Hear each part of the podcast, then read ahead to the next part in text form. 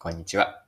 いつもありがとうございます。パーソナリティのアクシスという会社の代表をやっている多田翼です。この配信のコンセプトは10分で磨けるビジネスセンスです。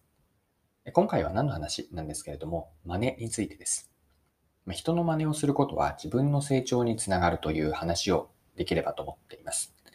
真似について一緒に考えていきましょう。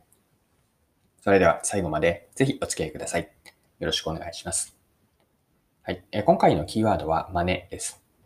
皆さんは例えばお仕事で誰かの真似をしながら何かを作るとか考えてみるというようなこと、真似ってされていますか？で、以前の、これ私自身の話なんですが、特に仕事でですね、誰かの真似をすることに抵抗感がありました。例えば上司や同僚から他の人のやり方、企画提案書や報告書を参考にしてみたらと言われた時があったんですが、そうした時に素直に従えなかったんですよね。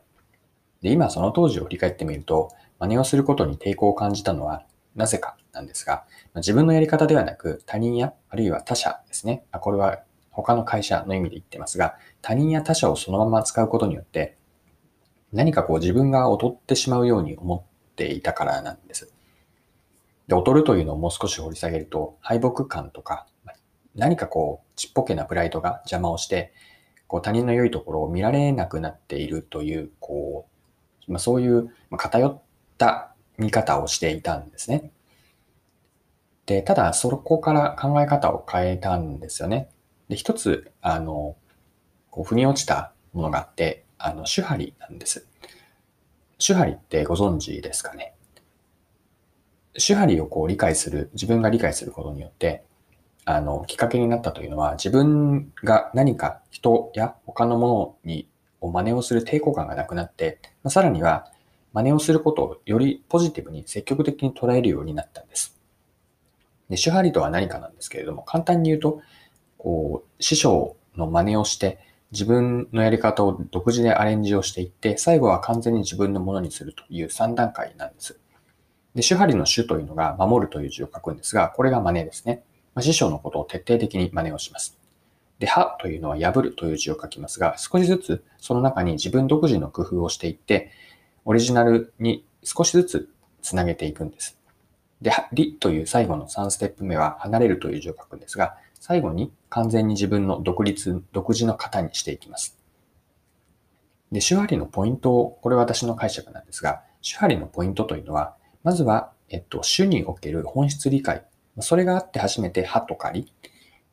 その歯とりというのは本質の自分なりの応用なんです。まあ、つまりどれだけ主で本質理解ができるかなんですね。で、これが意味するのは、本質的といったのには意図があって、こう、真似をするというのを単に表面的なものだけ、事象だけとか理解だけで終わっていると、その次の二つ目、三つ目の歯とか理につながらないということなんです。でもう少し今の本質的な理解とか、表面的な理解だけではなくというのを掘り下げてみますね。で、言いたいのはですね、自分が何か人のことを真似をするというのは成長につながるかどうかに関わってきて、それが表面的な真似ではなくて、いかに本質的な真似ができるかどうかなんです。で、成長ができるというのは、うん、よりこう深く学びに行く姿勢が大事だと思うんですね。ま、その姿勢が本質的なこう理解につながっていきます。で、真似は自分の成長につながると言っているのをもう少し分解をして言葉にしてみたいと思っていて、あの、一つ目は、真似というのは単なるこう猿真似ではなくて学びに行くという姿勢です。真似の言語ってご存知ですかね？あの、真似部なんですね。でこれってあの学ぶと同じ意味なんです。まあ、つまり真似というのはイコール学びと考えます。で、二つ目はその学びを通じて本質を理解できる。理解できるだけではなくて、まあ、体得をすると。そのプロセスも、えー追うことによって本質を体得できること。まあ、これも真似が自分の成長につながるポイントだと思っています。で、その後に、真似の後に自分のものにできるんですね。まあ、これが手張りの歯とか理の段階なんですが、確かに最初の入り口は真似かもしれません。さらに表面的な理解、えー体得にとどまってしまうかもしれませんが、そこから学びの姿勢を持っていくことによって、より本質的なところまで行く。でその本質を体得できるだけではなくて、プラスアルファで自分のやり方、自分独自のやり方につなげていける。これが真似によって自分を成長につなげる方法、考え方だと思うんですね。まあ、このように捉えることによって、マネーの抵抗感が私は以前あったものがなくなったので、まあ、このようにマネーというのは自分の成長につなげるすごくいい方法だと考えています。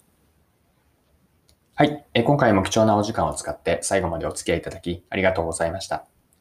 この配信は10分で磨けるビジネスセンスというコンセプトでこれからも更新をしていきます。よかったら次回もぜひよろしくお願いします。それでは今日も素敵な一日にしていきましょう。